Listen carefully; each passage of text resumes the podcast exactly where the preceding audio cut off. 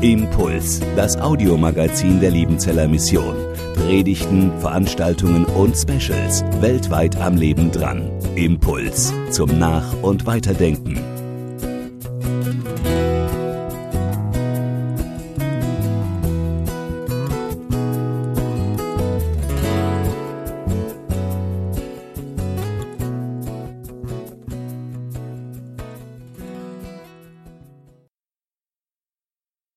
Paulus wurde gefangen genommen in Jerusalem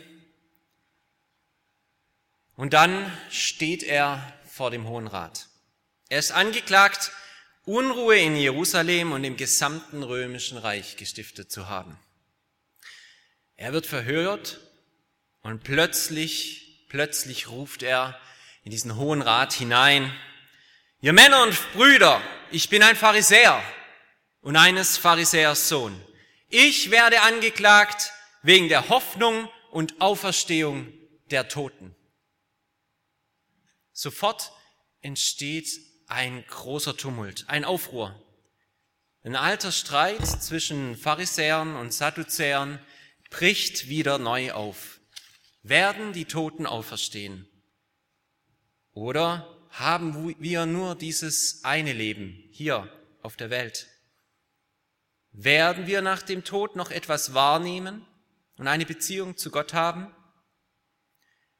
Oder werden wir einfach hinabgehen in das Totenreich, wo wir Gott nicht mehr sehen werden, ihn nicht preisen können, nicht kommunizieren können, einfach tot sein? Das ist keine unwichtige Frage. Ja, für Paulus war diese Frage sogar zentral. Denn er sagt, dass wenn es keine Auferstehung der Toten gibt, dann ist aller Glaube an Christus umsonst. Den Korinthern schreibt er, denn wenn die Toten nicht auferstehen, dann ist Christus auch nicht auferstanden.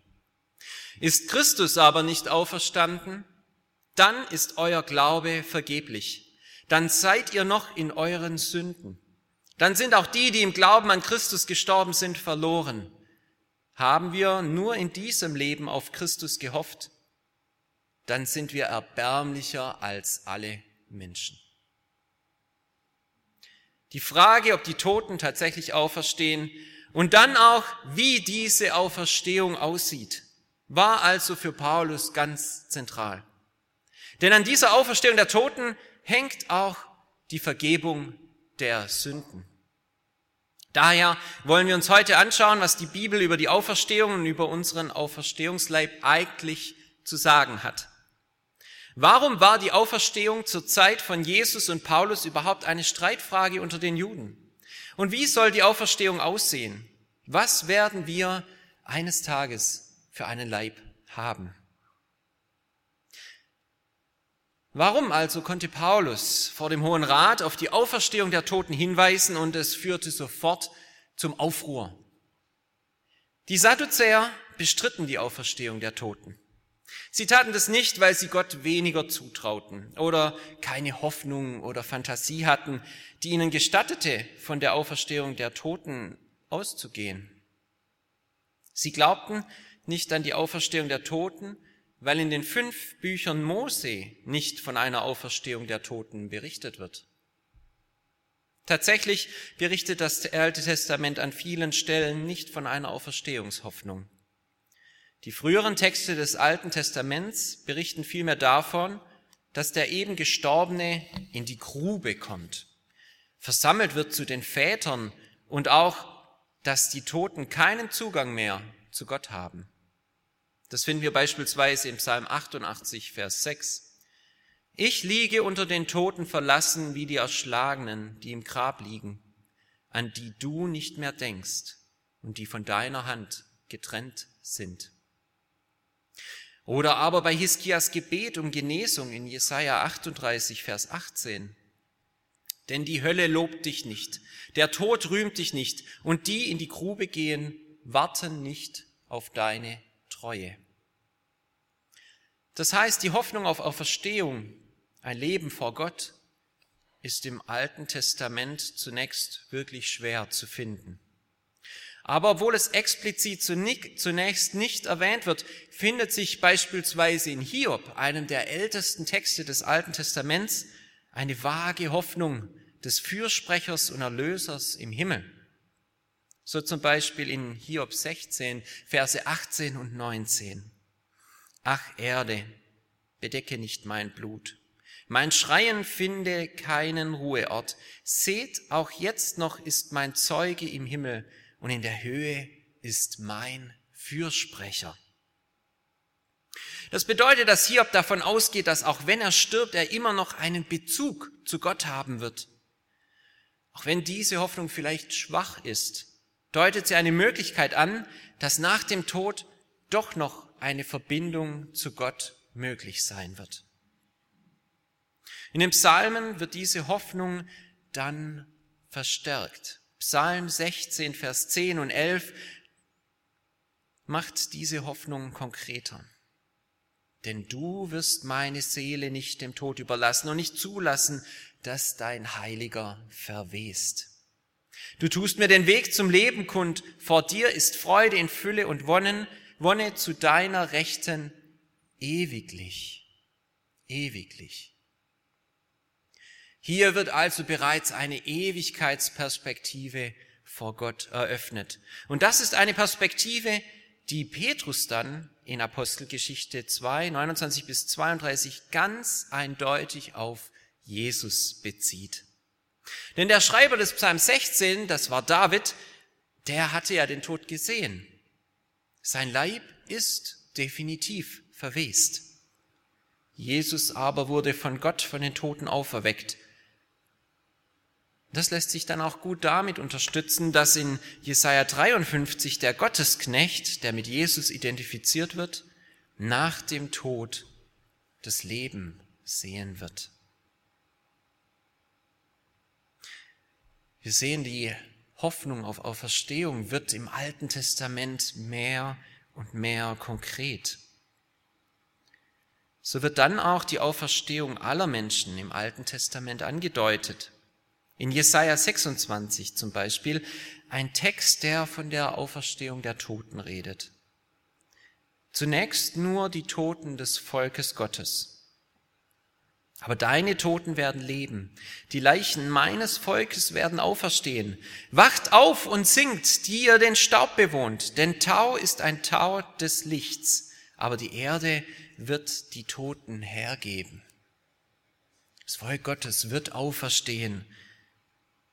Und schließlich spricht Daniel eindeutig von der Auferstehung der Toten. Und zwar aller Toten. Hier auch schon mit der Möglichkeit der Auferstehung zum ewigen Leben und auch mit der Auferstehung zu Schmach und Schande in Ewigkeit. Und viele, die unter der Erde schlafen liegen, werden aufwachen. Einige zum ewigen Leben, einige zu ewiger Schmach und Schande. Die Lehrer aber werden leuchten wie der Glanz des Himmels und die, die viele zur Gerechtigkeit gepriesen haben, wie die Sterne immer und ewig. Die Pharisäer nahmen diese Stellen des Alten Testaments ernst und glaubten deswegen an eine Auferstehung der Toten.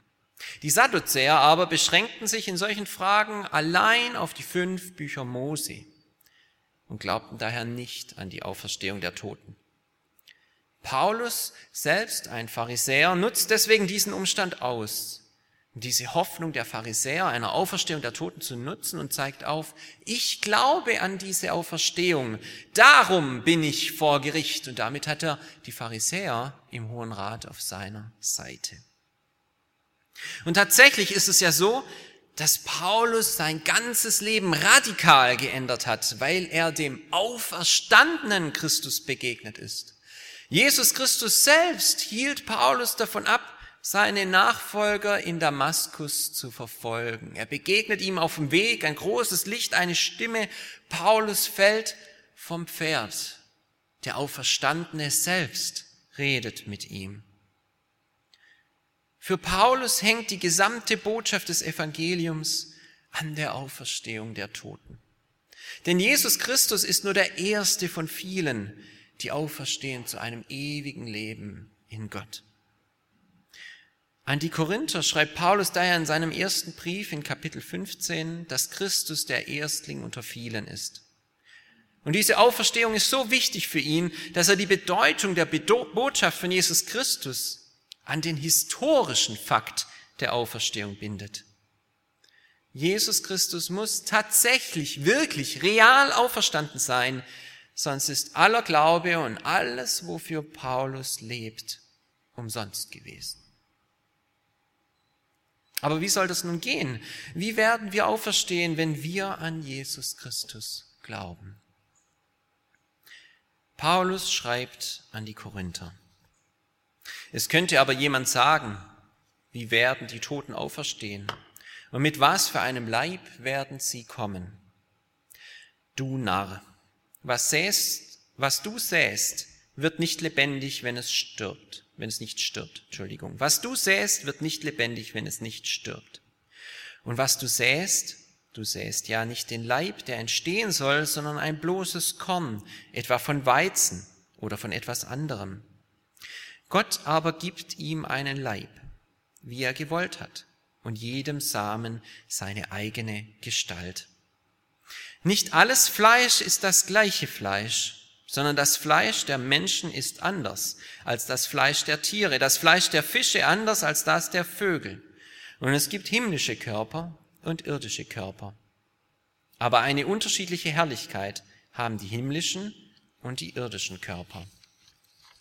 Die Sonne hat einen anderen Glanz als der Mond, einen anderen Glanz haben die Sterne, denn ein Stern unterscheidet sich vom anderen Stern durch seinen Glanz. So ist es auch mit der Auferstehung der Toten. Es wird gesät in Vergänglichkeit und wird auferstehen in Unverklänglichkeit. Es wird gesät in Unehre und wird auferstehen in Herrlichkeit. Es wird gesät in Schwachheit und wird auferstehen in Kraft. Es wird ein natürlicher Leib gesät und ein geistlicher Leib wird auferstehen. Gibt es einen natürlichen Leib, Leib dann gibt es auch einen geistlichen Leib, wie auch geschrieben steht, der erste Mensch Adam wurde zu einer lebendigen Seele und der letzte Adam zum Geist, der lebendig macht. Aber das Geistliche ist nicht das Erste, sondern das Natürliche, danach das Geistliche.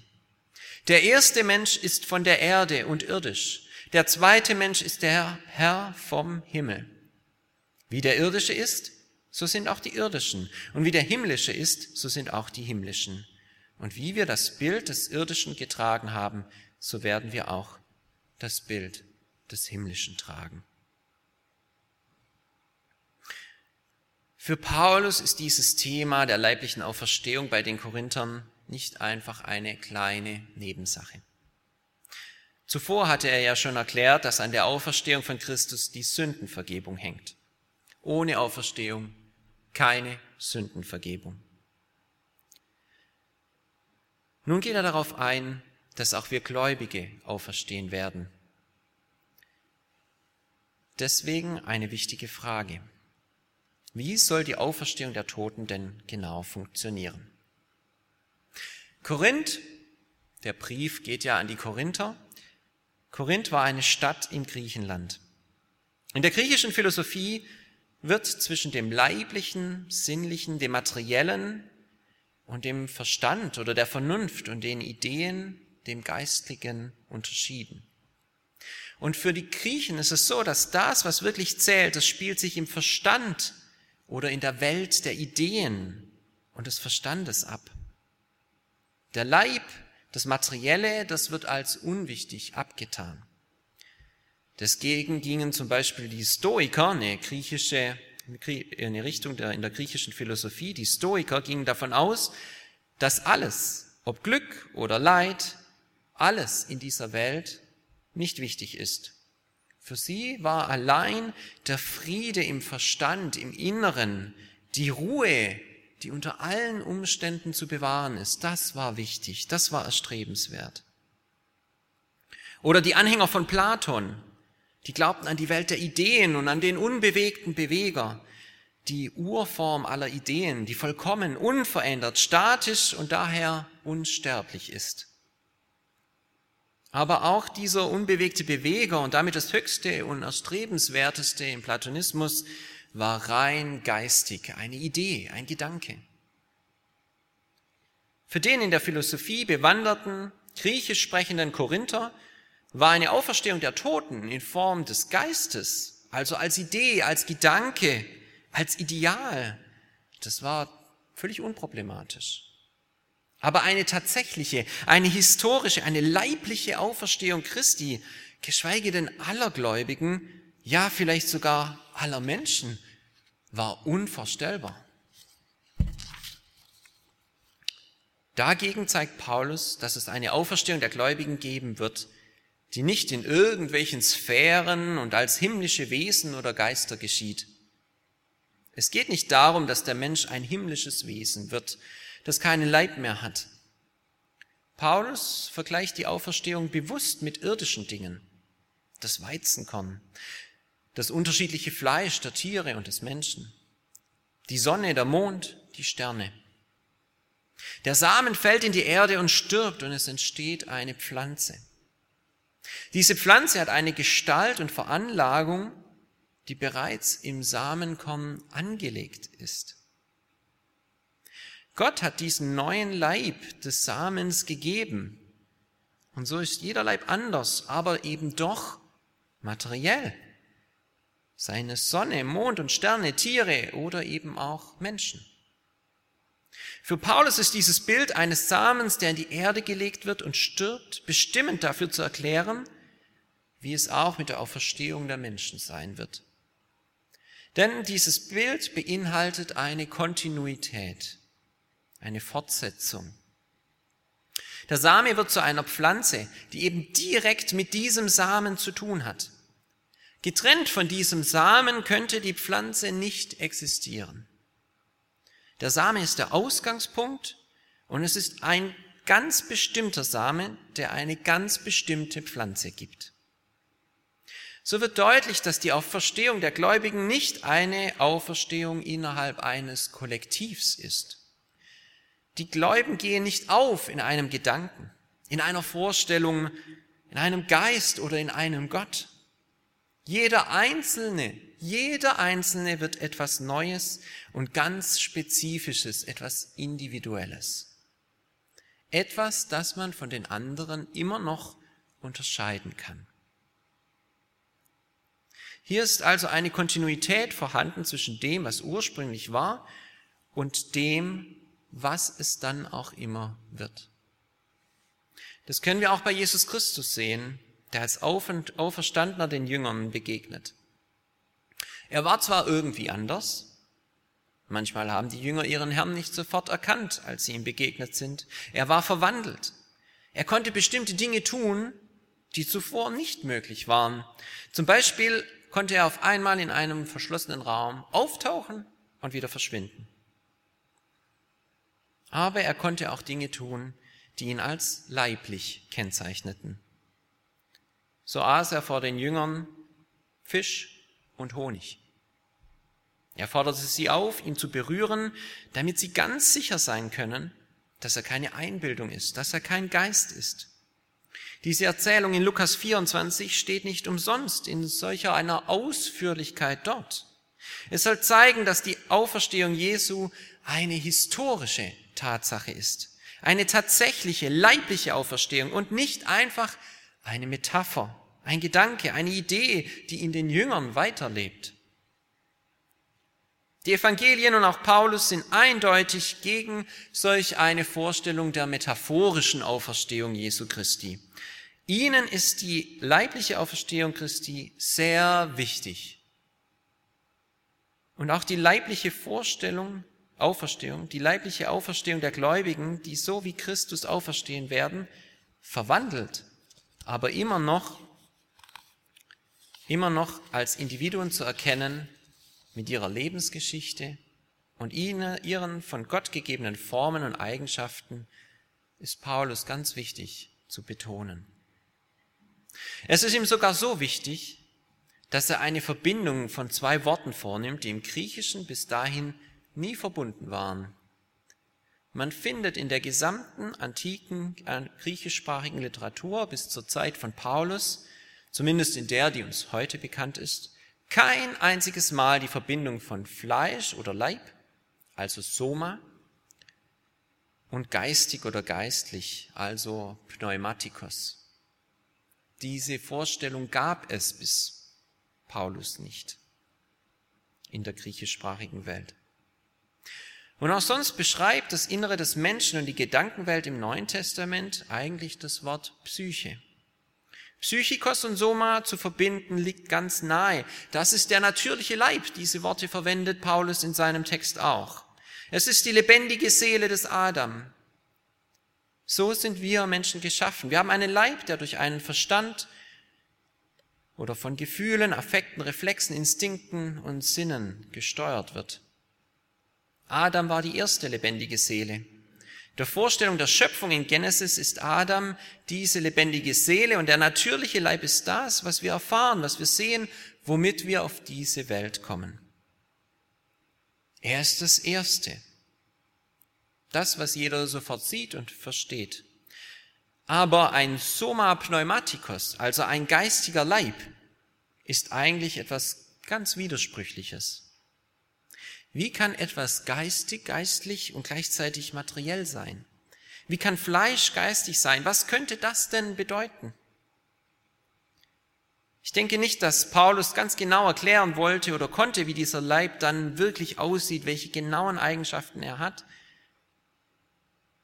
wo jetzt genau die Kontinuität liegt und wo der Bruch zu dem liegt, was bisher war. Denn es gibt eben auch diesen Bruch, diese Unterbrechung. Das Samenkorn muss sterben, damit die Pflanze wachsen kann. Und so muss auch der natürliche Leib sterben, damit der geistliche Leib entstehen kann, dass wir ihn annehmen können. Was Paulus deutlich macht, ist, dass der geistige Leib nicht mit Vergänglichkeit und Schwäche, Unvollkommenheit und Krankheit zu tun haben wird. Der neue Leib wird die Herrlichkeit Gottes tragen, voller Kraft und Unvergänglichkeit. Und hier ist ein Bruch zwischen dem, was war und dem, was kommen wird.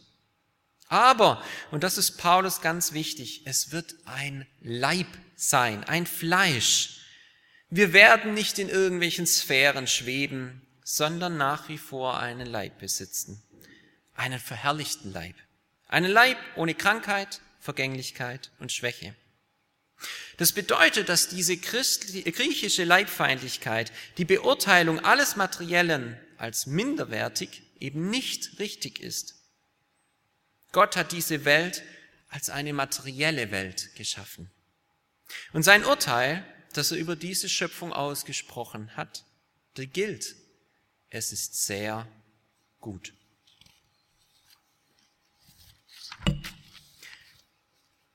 Das gilt auch für uns Menschen als materielle und leibliche Geschöpfe. Es ist sehr gut. In Lukas 24, dieser Geschichte, wo Jesus den Jüngern begegnet, betont der auferstandene Jesus selbst, dass er noch Knochen und Fleisch hat. Paulus schreibt Timotheus, dass Jesus, der Mittler zwischen Gott und Menschen, immer noch Mensch ist. Der auferstandene und verherrlichte Sohn Gottes ist also immer noch menschlich und hat einen solchen geistlichen Leib, der aber Fleisch und Knochen hat. So wie Paulus es hier beschreibt. Dieser Leib kommt als etwas vollkommen Neues aus unserem alten Leib hervor. Wie das genau funktioniert, kann ich natürlich nicht erklären. Es bleibt ein Geheimnis. Aber das Neue Testament ist eindeutig. Wir werden in unserer Leiblichkeit, in unserem Fleisch und Knochen die Herrlichkeit Gottes ererben. Ich gebe zu, das klingt für meine modernen Ohren etwas seltsam. Was mir hilft, dass ich diese Hoffnung und diese Vorstellung dass aus uns etwas vollkommen Neues und dennoch Materielles entstehen kann, dass ich das für mich so annehmen kann, ist ein Bild, ähnlich wie Paulus Bild vom Samen, aus dem die Pflanze entsteht. Und zwar kommt es aus der Physik. Die Materie, wie wir sie wahrnehmen, nach den Erkenntnissen aus der heutigen Physik, ist eigentlich aus Energie aufgebaut. Wenn man die kleinsten Bausteine, die Atome, weiter zerlegt, entstehen kleinere Teilchen, die sofort in Energie verpuffen. Es verschwindet einfach. Es gibt einen Blitz, es wird warm und vorbei. Genauso kann es sein, dass im absoluten Vakuum das spontane Entstehen von Teilchen und Antiteilchen beobachtet werden kann, die sich sofort wieder selbst vernichten. Wenn aber diese kleinsten Teilchen, die eigentlich nur Energie sind, in einer bestimmten Konstellation zusammenkommen, dann entsteht ein Atom. Dieses Atom ist materiell. Es ist auf einmal eindeutig messbar und es ein stabiles Element ist und es verfällt dann auch nicht wieder spontan in Energie. Aus vollkommen verschiedenen Komponenten entsteht etwas Neues mit neuen Eigenschaften und anderen Möglichkeiten. Wenn man dann mehrere Atome nimmt und sie richtig verbindet, dann entstehen Moleküle. Es entsteht ein vollkommen neuer Stoff. Das Molekül hat ganz andere Eigenschaften als das Atom. Genauso bei den Molekülen. Wenn sie sich verbinden, entsteht etwas Neues mit ganz anderen Eigenschaften. So ist unsere ganze Welt aufgebaut, mit einem Prinzip, dass aus dem Zusammenschluss kleinerer Dinge etwas Größeres entsteht, etwas ganz Neues. Paulus versteht es so, dass unser irdischer Leib als lebendige Seele seine Eigenschaften hat, wie bei Adam.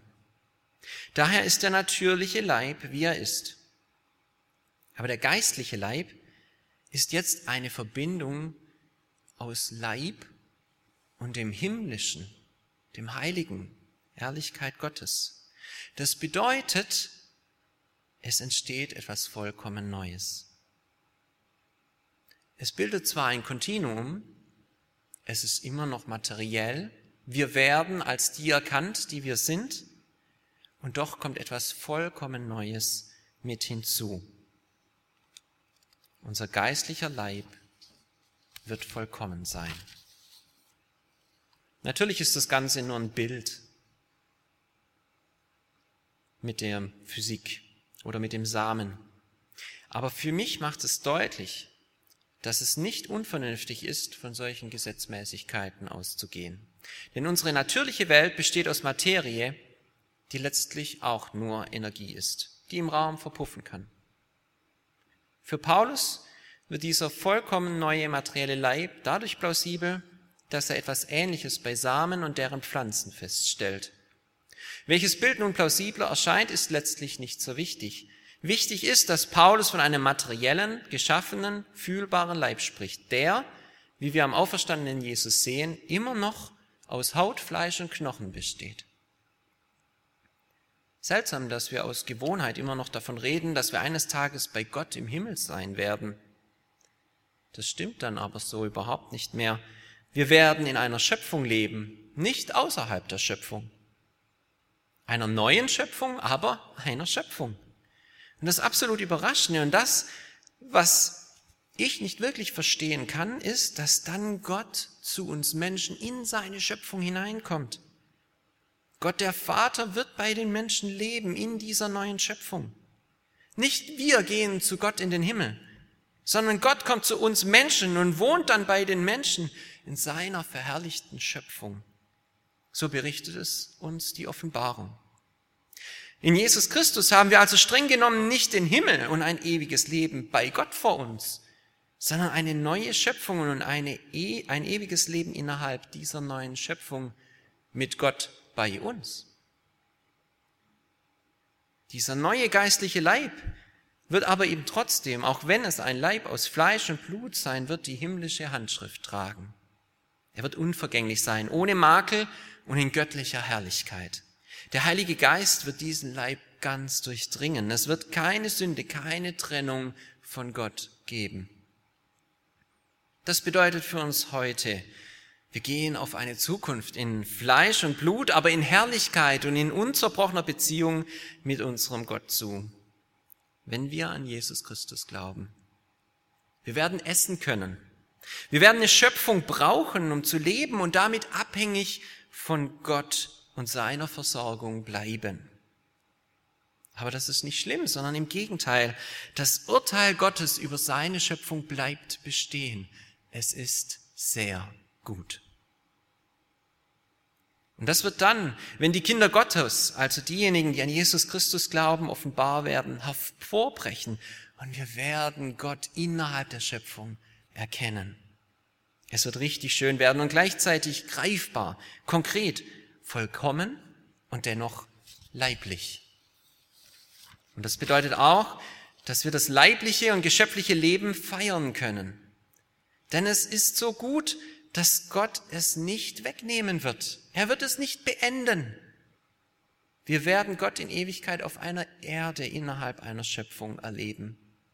Die Materie, unsere Körper, gutes Essen, Natur, Sonnenuntergänge, Strände unter Palmen, imposante Berge, wunderschöne Wasserwelten, geheimnisvolle und neblige Wälder, Kunst, ein guter Wein, werden von uns Menschen nicht einfach nur so als schön und wertvoll angesehen, als Sehnsuchtorte und Momente, sondern weil es so ein Aufblitzen von dem ist, was wir in Ewigkeit mit Gott feiern und genießen dürfen.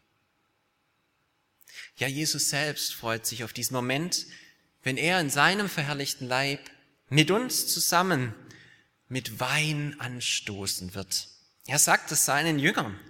Ich werde von nun an nicht mehr von diesem Gewächs des Weinstocks trinken, bis zu dem Tag, an dem ich es neu mit euch trinken werde im Reich meines Vaters.